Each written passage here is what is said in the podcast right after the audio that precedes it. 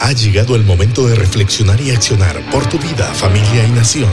Ya con ustedes, inspirando tu liderazgo.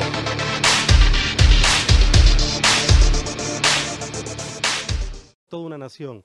Nelson Mandela, eh, durante eh, mucho tiempo, luchó por eh, abolir el apartheid, unir al pueblo sudafricano. el apartheid era un sistema social, político, que segregaba a los negros de los blancos y trajo mucha división, mucha muerte, mucho dolor a todo el pueblo sudafricano. Y Morgan Freeman, eh, haciendo el papel de Nelson Mandela, ¿verdad? Este presidente de Sudáfrica, a través del deporte, a través de las acciones que él lidera en la sociedad, en la política y en todas las esferas de la vida del país de Sudáfrica, hace que se quite el apartheid y hace que el pueblo sudafricano vuelva a verse como ese pueblo que debemos de ser todos los pueblos, un pueblo unido, con esperanza.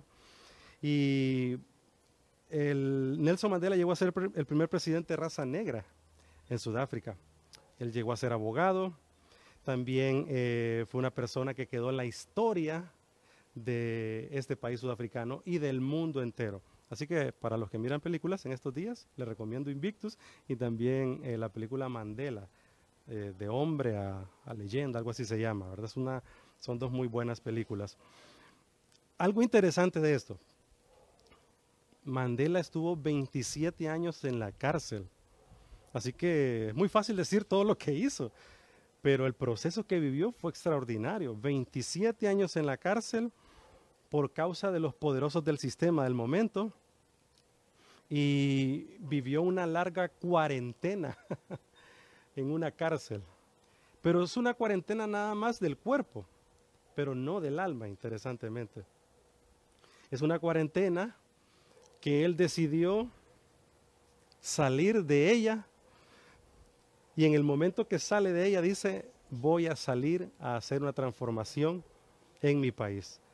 Pasaron 27 años y dice él en sus propias palabras, al salir de la puerta hacia mi libertad, supe que si no dejaba atrás toda ira, odio y resentimiento, seguiría siendo prisionero. Y de esa forma no iba a ser influencia positiva para nadie en mi país.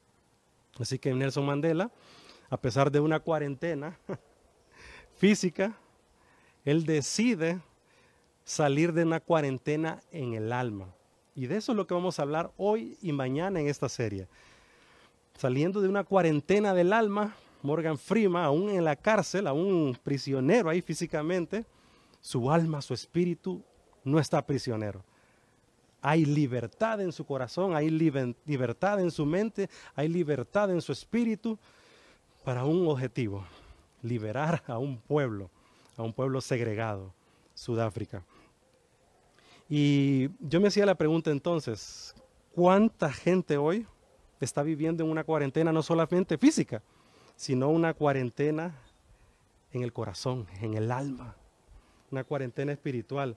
Y cuando digo cuarentena no solamente me refiero a, largos tiempos de estar encerrados, me refiero también a esos momentos de que a veces nuestro corazón se encierra en el dolor, en la angustia. Y claro, algunos de nosotros hemos estado viviendo esos momentos en este tiempo de aislamiento que estamos, ¿verdad? Ya prácticamente ya no es cuarentena, decíamos la vez pasada, es eh, tirando a una sesentena, ochentena, ¿verdad? Y, a veces nuestro corazón, nuestra mente eh, nos juegan una mala pasada y nos preguntamos qué va a suceder en el futuro y empezamos a deprimirnos, a angustiarnos. Yo sé que más de algunos de ustedes que nos están viendo, que nos están oyendo, algunos de los que estamos aquí en casa, ¿verdad? Nos hemos sentido así, con esa angustia, zozobra. Y son momentos, pero cuidado con que esos momentos se vuelvan tiempos largos de encierro, no solamente físico, sino en el alma y en el corazón. Y precisamente la narrativa de Juan, así que vaya hacia su Biblia, Juan capítulo 20 y capítulo 21 nos hace un enfoque referente a este tema muy interesante. Hoy vamos a ver Juan capítulo 20. mañana tendremos la segunda parte de esta serie, Cuarentena del Alma, con el capítulo 21. Interesantemente, en esta narrativa, Juan nos presenta en estos últimos capítulos de su libro las últimas tres apariciones de Jesús post resurrección. Después de, su reacción, después de la resurrección de Jesús, Juan nos narra tres hechos de su aparición en este libro, específicamente capítulo 20 y 21. Vamos al 20, ¿ok? En el 20, del versículo 1 al 10, María Magdalena va al sepulcro. No lo vamos a leer por cuestión de tiempo. Usted hágalo en su casa, le va a quedar de tarea. Así que su primera tarea ya es leer con sus hijos y su familia el capítulo 20 por hoy. Entre hoy y mañana tiene para leer el capítulo 20 del libro de Juan. Del 1 al 10, María Magdalena va al sepulcro y no encuentra el cuerpo de Jesús. Le cuenta entonces a Pedro y a Juan y corren para confirmar el suceso. Así que Pedro y Juan regresan a la tumba y ya en el versículo 11 al 18, Pedro y Juan confirman de que Jesús no está en el sepulcro. Ellos regresan a decírselo a sus amigos y a sus otros discípulos, pero María Magdalena se queda. Se queda en el sepulcro y en un momento, ahí en la narrativa, dice que Jesús sale al encuentro de ella. Así que el primer punto es, Jesús sale al encuentro de una mujer. Esta mujer se llama María Magdalena y le voy a leer el versículo 15, hoy sí, el 15, a ver, capítulo 20, así lo tengo aquí, capítulo 20, el 15 y el 16. Jesús le dijo, mujer, ¿por qué lloras? ¿A quién buscas? Ella pensando que era el hortelano, le dijo, Señor, si tú lo has llevado, dime dónde lo has puesto y yo lo llevaré. Jesús le dijo, María. Volviéndose ella le respondió, Raboni, ¿qué quiere decir? Maestro. Y luego entablan, entablan una conversación los dos. Y aquí Jesús se aparece entonces por primera vez a una mujer. Wow, mujeres, ustedes son claves para anunciar las buenas nuevas. Qué importante el papel de la mujer hoy en día. Mujeres, muchas de ustedes que yo sé que no han sido dignificadas. Mujeres, muchas de ustedes que, a veces las pisotean en el trabajo, la sociedad misma. Muchas mujeres han sido maltratadas. Muchas mujeres han caminado una dura vida, como lo decíamos, hablando de Mandela eh, una prisión difícil, ¿verdad? De maltrato, de dolor. Hoy se miran muchas noticias, lastimosamente, que estamos confinados en casa, del maltrato de muchas mujeres. Y sobresalen esas noticias. Interesantemente, en el texto bíblico siempre se nos menciona la dignidad a la mujer, la dignidad al niño, al huérfano, y la dignidad al extranjero. Así que yo creo que es importante, mujeres que me están escuchando ahí, ustedes son claves para anunciar las buenas nuevas de Jesús. Siempre ustedes han demostrado que a pesar de las situaciones que han vivido, de dolor, de conflicto, ustedes salen adelante. Nos han demostrado, el mismo texto bíblico nos ha demostrado una y otra vez de muchas mujeres que han salido adelante. Ruth, Noemí, Esther, María, la madre de Jesús. María Magdalena misma, y así otras muchas mujeres. Y en la historia de la humanidad muchas mujeres han sobresalido por su fuerza, por su voz, por su valentía, a pesar de la sociedad en la que vivimos, sobre todo en nuestro sistema eh, occidental, ¿verdad? Que se habla mucho del machismo hoy en día. Y por eso se han levantado voces ahí, ¿verdad? Han escuchado ustedes del derecho a la mujer y todo este rollo.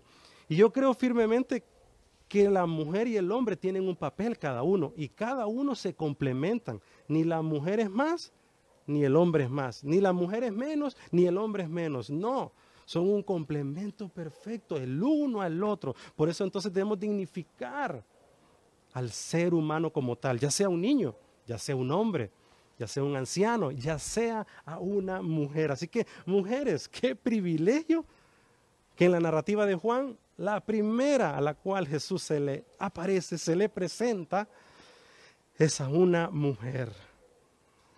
Pero interesantemente en el versículo 15, Jesús hace una pregunta. Mujer, ¿por qué lloras? Sé que hay muchas mujeres llorando hoy en día. Eh, sé que hay muchas mujeres con dolor hoy en día. Eh, no hayan cómo alimentar a sus hijos ante la situación económica que estamos viviendo, sin trabajo, suspendidas o eh, en, un sistema muy duro que estamos viviendo hoy en día. No hay eh, oportunidades de trabajo, no hay oportunidades de salir ahorita y lo que estamos trabajando, eh, pues lo estamos haciendo desde casa y no sabemos si realmente va a venir una remuneración económica al fin de mes, si estaremos suspendidos, sí o no. Los que tienen un pequeño em, eh, negocio, los que tienen una empresa, no saben cómo van a salir adelante y están pidiéndole a los gobiernos, están pidiéndole a la sociedad que de a poco vayamos saliendo y hay voces levantándose hoy en día que que vayamos saliendo de poco a poco en, este, en esta situación.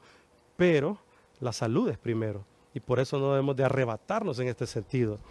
Y yo sé que entonces hay mujeres llorando, hay hombres llorando, yo sé, hay niños llorando hoy en día. Pero específicamente mujeres, ¿por qué lloran? Es la pregunta. Pues yo te diré que el Señor te dice esta noche, como le respondió a María, por su nombre le dijo María. Por tu nombre el Señor te dice esta noche María. Jacqueline, no sé cuál sea tu nombre. Ana, Ruth, cualquiera que sea tu nombre, niño, hombre, mujer, Dios dignifica tu vida a través de decirte tu nombre. Él te conoce, Él sabe cuál es tu necesidad y Él te llama por su nombre. Así que sal de esa cuarentena esta misma noche. Sal de esta cuarentena en este mismo momento, este día, donde quiera que nos estés escuchando, esta tarde. Sal de tu cuarentena y dile a tu alma, alma mía, bendice al Señor y sé libre a pesar de las circunstancias en las que vivimos, a pesar de las noticias que escuchamos, a pesar de que si la sociedad en la que vivimos nos dignifica o no, hay mucha gente hater, le dicen los odiadores, ¿verdad? Hoy en día en las redes sociales, hay mucha gente tirando malas noticias, tirando odio, tirando resentimiento, tirando dolor. Por eso Nelson Mandela dijo al salir de esta puerta de mi cárcel, no quiero llevar conmigo más odio, más dolor, más resentimiento.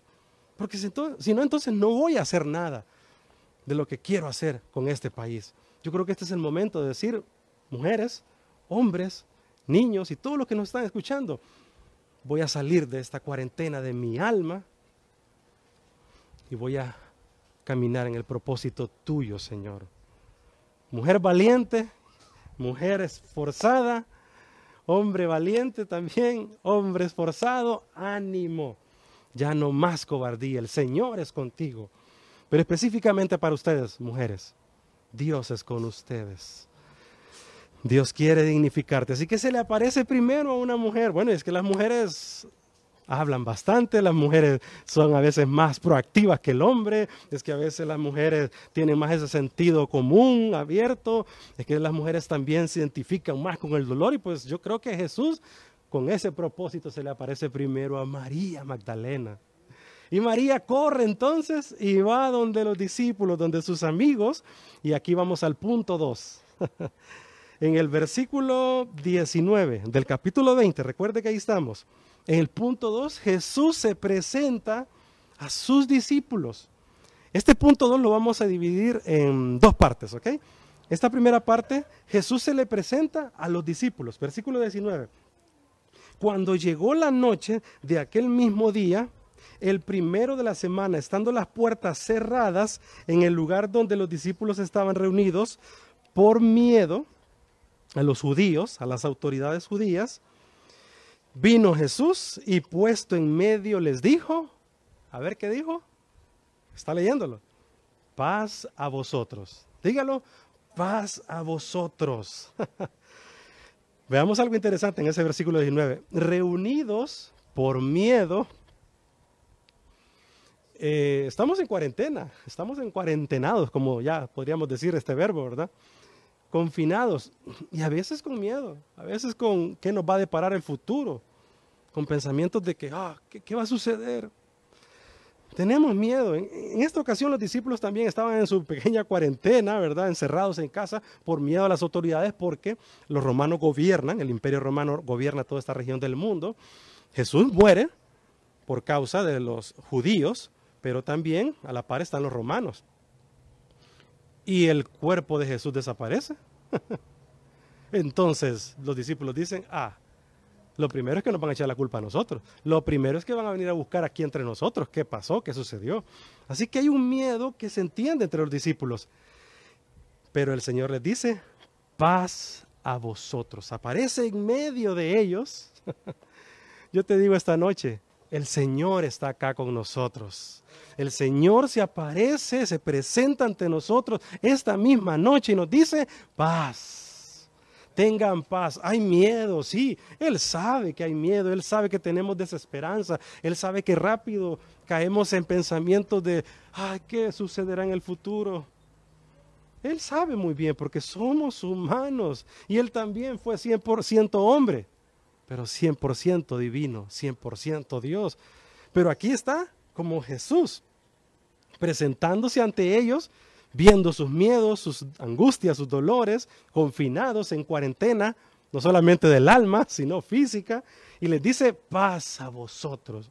¿Tiene alguien cerca ahí? Tómele su mano y dígale, paz a vosotros.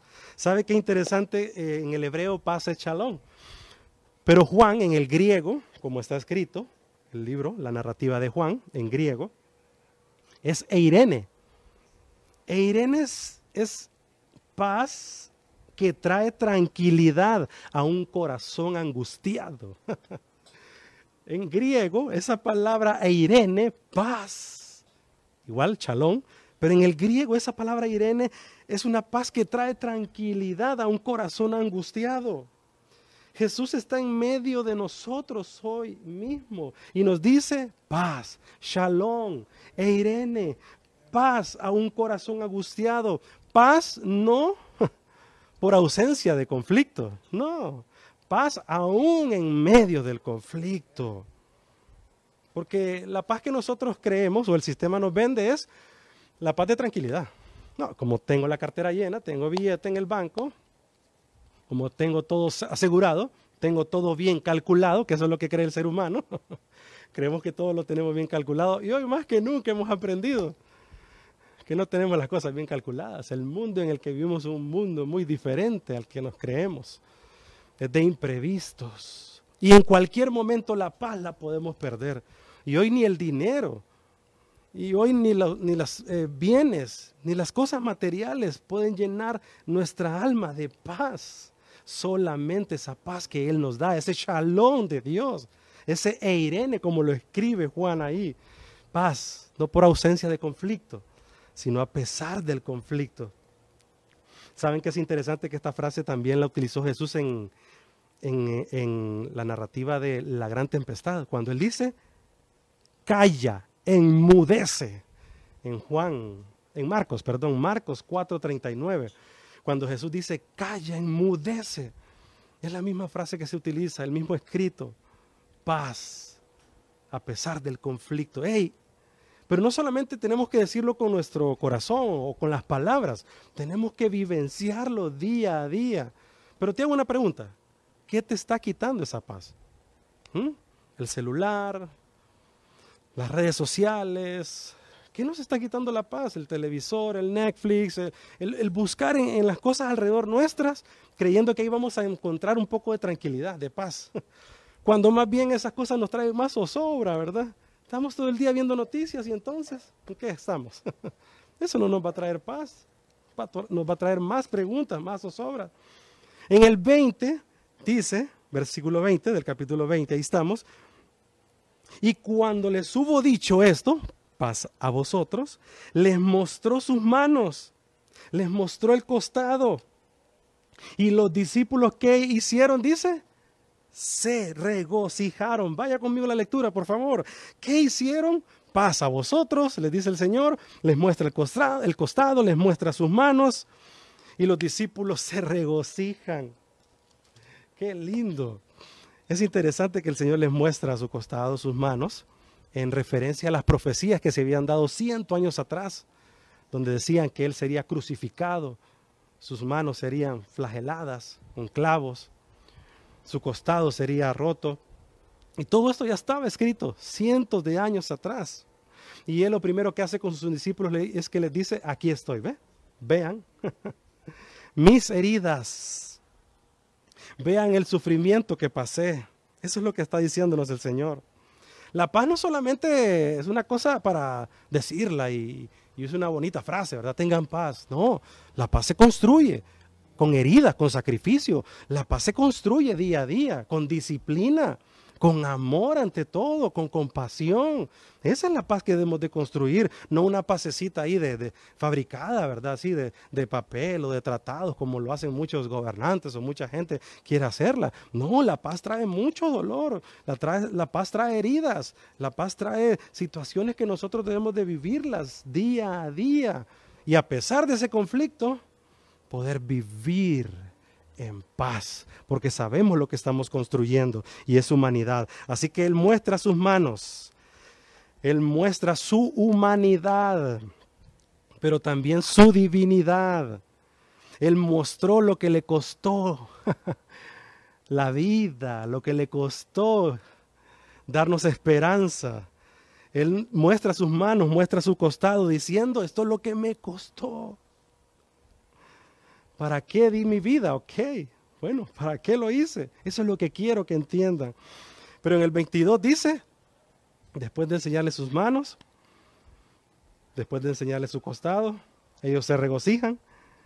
Y en el 21 dice, Jesús les dice otra vez, paz a vosotros. Como me envió el Padre, así también yo os envío. Los discípulos se han de haber, arreglado, haber alegrado y dijeron, wow, entonces te somos útiles, Señor. Podemos ir entonces.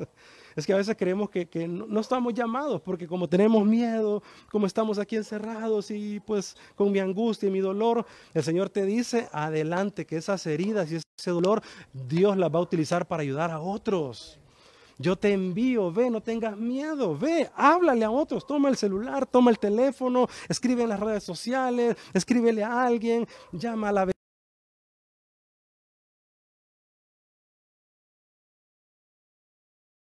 Acerquémonos sin miedo a alguien y digámosle paz a vosotros. Así que puede enviarnos el Señor a pesar de cómo, pues a veces nos vemos con estos miedos y estas angustias. Los discípulos se alegran y dicen, ah, Señor, me dices paz otra vez. Bueno, te digo paz, pero para no, para no que te quedes ahí tranquilo. Te digo paz para que vayas y también lleves esa paz a otro. Así que hazlo. Y en el 22 dice, habiendo dicho esto, sopló y les dijo, recibid el Espíritu Santo. Los teólogos le llaman a esto una libación prepentecostés. O sea, antes de que sucediera ya en Hechos, Pentecostés, la llegada del Espíritu Santo y fueron llenos los 120, bueno, el Señor rompe protocolos. Es que el Señor es el Señor soberano, Dios es el Dios soberano y Él rompe protocolos y no hay cuarentena que valga para Él, ¿sabes? No hay, eh, no hay situación humana que lo pueda detener. No hay coronavirus, no hay sistema político, no hay hombre eh, gobernante del mundo, eh, sistema o empresa poderosa que lo detenga. Él es el Dios soberano y Él rompe protocolos y Él les dice a los suyos, les sopla y les dice, Vayan y lleven esta luz de esperanza, reciban al Espíritu Santo. Yo a esto le llamaría, pues así como los teólogos le llaman libación prepentecostés, y muy difícil, ¿verdad la frase?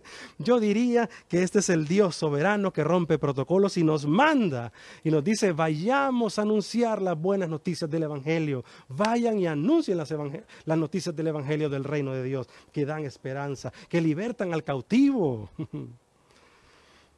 Y el versículo 23, terminando esta primera parte, dice, y a quienes, ok, reciban al Espíritu Santo. ¿Para qué vamos a recibir al Espíritu Santo? Versículo 23. A quienes remitiereis los pecados, les serán remitidos. Y a quienes se los retuviereis, les serán retenidos. En otras palabras, los pecados de las personas serán perdonados. A quienes ustedes les hablen, los pecados de las personas a quienes ustedes les hablen serán perdonados. Esas personas a quienes ustedes le lleven luz y esperanza serán perdonadas, serán sacadas de esa cuarentena del alma. Y Dios traerá paz a sus vidas. Qué lindo saber que Dios nos ha dado una gran comisión. Y el Espíritu Santo para eso es, iglesia, iglesia, atención, todos los que están escuchándome, el Espíritu Santo no es para una experiencia rara y extraña, no. Sí, pues tenemos experiencias, ¿verdad? Eh, con la relación con Dios y el Espíritu Santo, yo lo entiendo. Pero no es solamente esas situaciones que hemos visto a veces de que el Espíritu Santo aquí el Espíritu Santo realmente es para empoderar a las personas, para llevar el Evangelio y para cumplir la gran comisión. Para eso es el Espíritu Santo. La persona del Espíritu Santo solamente es para empoderarnos a nosotros y llevar esperanza de vida. Llevar perdón de pecados a las personas. No porque nosotros perdonemos, no. Es porque cuando usted habla la palabra de Dios, la buena noticia, el Evangelio, está llevando esperanza a esa persona. Y esa persona recapacita y dice, Señor, perdóname, porque de verdad no sabía que había esperanza en ti, que hay un camino diferente en ti. Pero bueno, vayamos a la parte final. Tomás, uno de los doce, llamado Dídimo, Dídimo no estaba con ellos cuando Jesús se les aparece. Hmm. Qué interesante. Ok, entonces estaba el grupo de discípulos, pero no estaba Tomás. Tomás no está con ellos. Mm, ¿Ya volteaste a saber quién no está contigo este día? ¿A quién no ha llamado este día? y es oportuno escribirle, llamarle, hacer una conexión. hoy mi mamá decía, ¿verdad? Platicábamos en el mediodía que, hey, no nos acordamos de estos hermanos de la iglesia.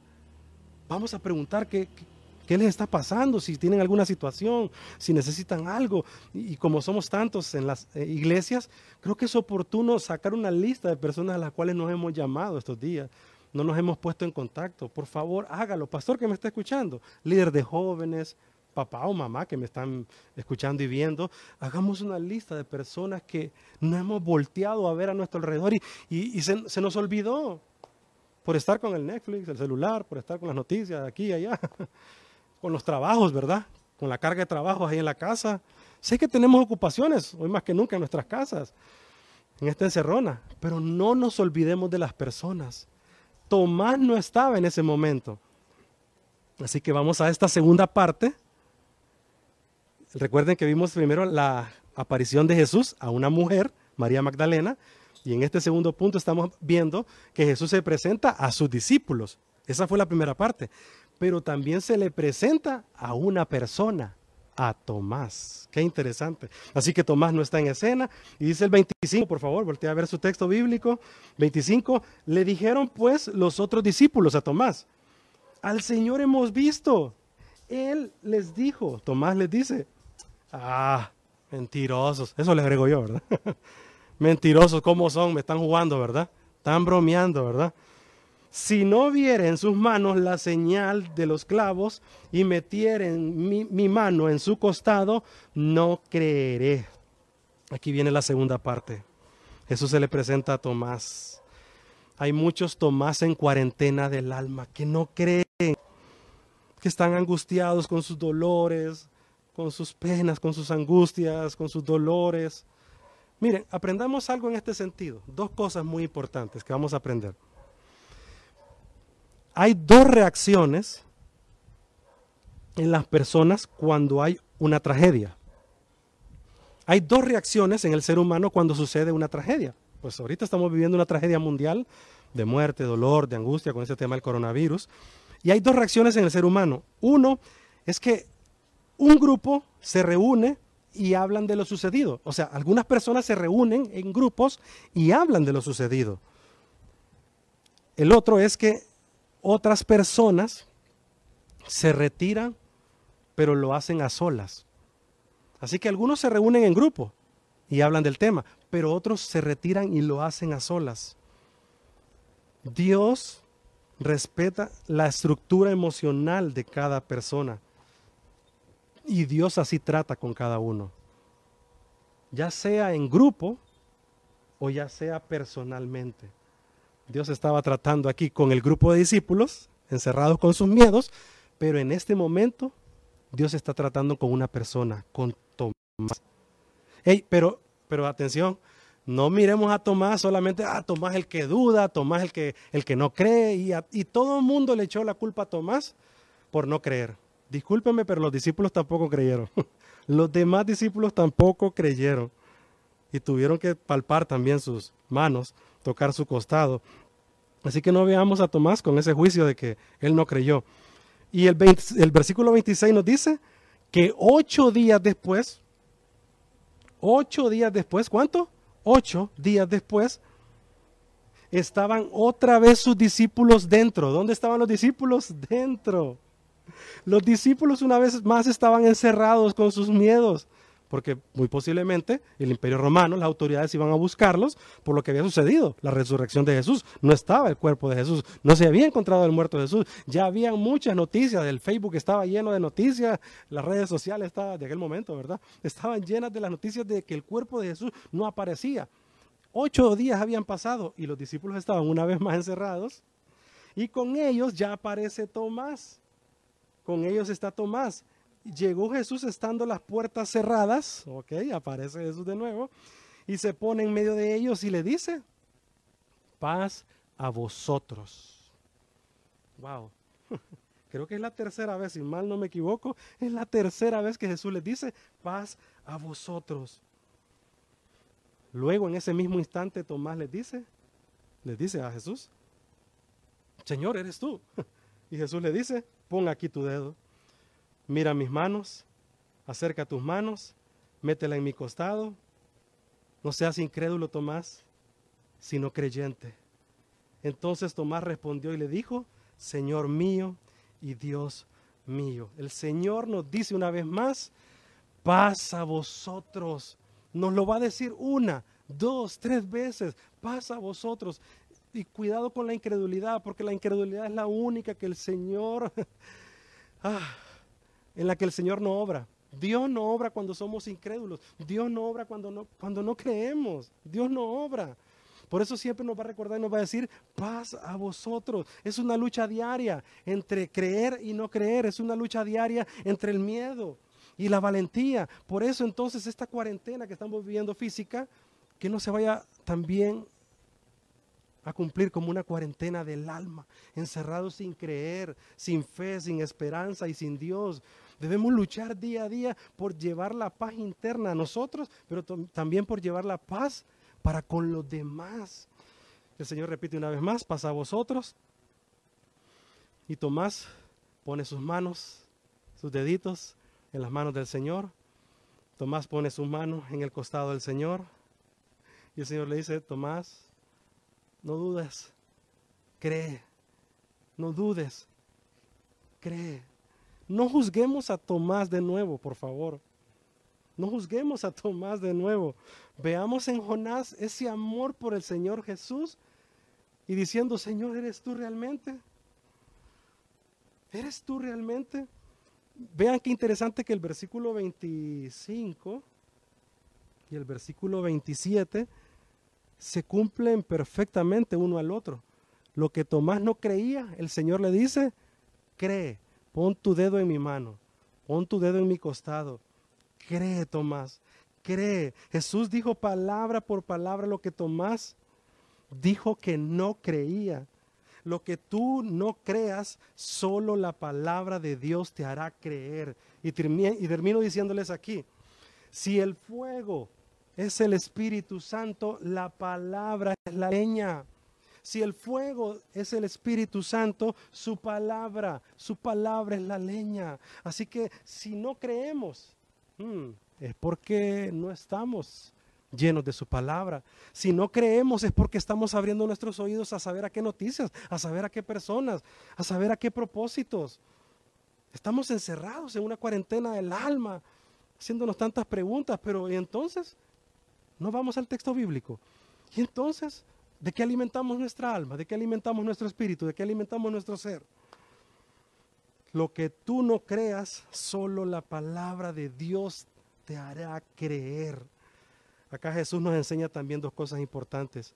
Él trata con los grupos pero también trata con las personas. Así que como papás ahí en casa, es importante que nos reunamos en grupo y hagamos devocionales, tengamos pláticas y digámosle a nuestros hijos, hijos, ¿qué piensan de este momento? Yo se lo he hecho con mi esposa, ¿verdad, tesoro? Nos hemos reunido y platicamos en nuestro cuarto con nuestro hijo y le decimos, hijo, ¿qué piensas de este momento? ¿Cómo te has sentido? ¿Qué piensas del futuro? ¿Qué piensas de esas clases online que estás recibiendo en tu computadora? Porque se reúne todos los días, recibe sus clases y me imagino que en su cabecita de pensar, ¿qué onda? ¿Por qué no estamos reunidos con los compañeritos? Él está en primer grado, tiene siete años. Así que platicamos con nuestro hijo y le decimos, ¿qué piensas del futuro, hijo? Así podemos construir fe juntos, iglesia, familia. Así podemos construir fe juntos. Y así construyendo fe juntos podremos decir lo que Tomás dijo. Dios mío y Señor mío. Solo construyendo fe juntos podremos creer en el Señor, podremos creer en Dios y decir juntos, Señor, eres mi Señor. Dios, eres mi Dios. Y aunque la angustia venga, aunque el temor venga, aunque el miedo venga, eres mi Señor y eres mi Salvador y eres mi paz, Señor. Mi shalom. Qué lindo. Mi Eirene. Y para terminar, es, es, lindo saber que Jesús le responde a Tomás y le dice a Tomás y a los discípulos, porque me has visto, Tomás creíste. Bienaventurados los que no vieron y creyeron. Bienaventurados los que no vieron, pero creyeron. Y eso somos nosotros. Creer para ver. Ya no es ver para creer, es creer para ver. Y es que la fe de los que no creen, escuche, la fe de los que no creen, sin haber visto, se basará en el testimonio de nosotros, los que creemos. Es muy importante que si usted tiene familia cerca, amigos cerca, le hable del mensaje de esperanza de Jesús. Y ese mensaje le va a dar vida a estas personas y su fe crecerá y su fe aumentará. Juan termina abruptamente este capítulo 20 y lo deja como en pausa, ¿verdad? Dice, hizo además Jesús muchas otras señales en presencia de sus discípulos, los cuales no están escritos en este libro. Pero estas cosas se han escrito para que creáis en Jesús el Cristo, Hijo de Dios, y para que creyendo tengáis vida en su nombre. Termina abruptamente el libro. Algunos teólogos creen que dejó un espacio de tiempo y después agregó más adelante lo que es el capítulo 21, lo que vamos a ver el día de mañana. Abruptamente nuestra vida se ha detenido en estos días. Ya tenemos en Honduras 40 días, no sé, en otros países tal vez un mes y medio, dos meses, en otros como China tres meses y días. Y abruptamente se han detenido muchos de nuestros proyectos, abruptamente se han detenido muchos de nuestros programas pero Dios está en control. Nosotros creemos que abruptamente ha sucedido esto, pero no. Dios tiene el control de las cosas y nosotros debemos de encaminarnos hacia ese propósito en Dios para entender este plan, este plan en este momento. Por el momento el propósito nuestro también debe ser llevar esperanza a otras personas que necesitan de Dios y que están en una cuarentena del alma. Así que que Dios siga hablando a nuestros corazones y que su palabra esté de continuo en nuestra mente, en nuestra boca. ¿Les parece si oramos juntos para pedir de la fuerza del Señor? Dios, gracias por tu palabra y tu consejo. Gracias porque tú nos dices una vez más, Señor, paz. Hijos míos, tengan paz. Yo estoy con ustedes. Y a pesar de, de esta situación, a pesar de esta angustia, de este dolor que muchos están viviendo en el mundo, yo traigo la paz, la paz en medio del conflicto, no la paz que el mundo da. Señor, queremos llenarnos más de ti, Señor. Queremos llenarnos más de tu palabra, Señor. Y oro por cada niño, por cada mujer, por cada hombre que nos están viendo, que nos están escuchando, Dios, para que tú traigas paz a sus corazones, Señor. Gracias, Dios. Gracias, Señor. We'll be right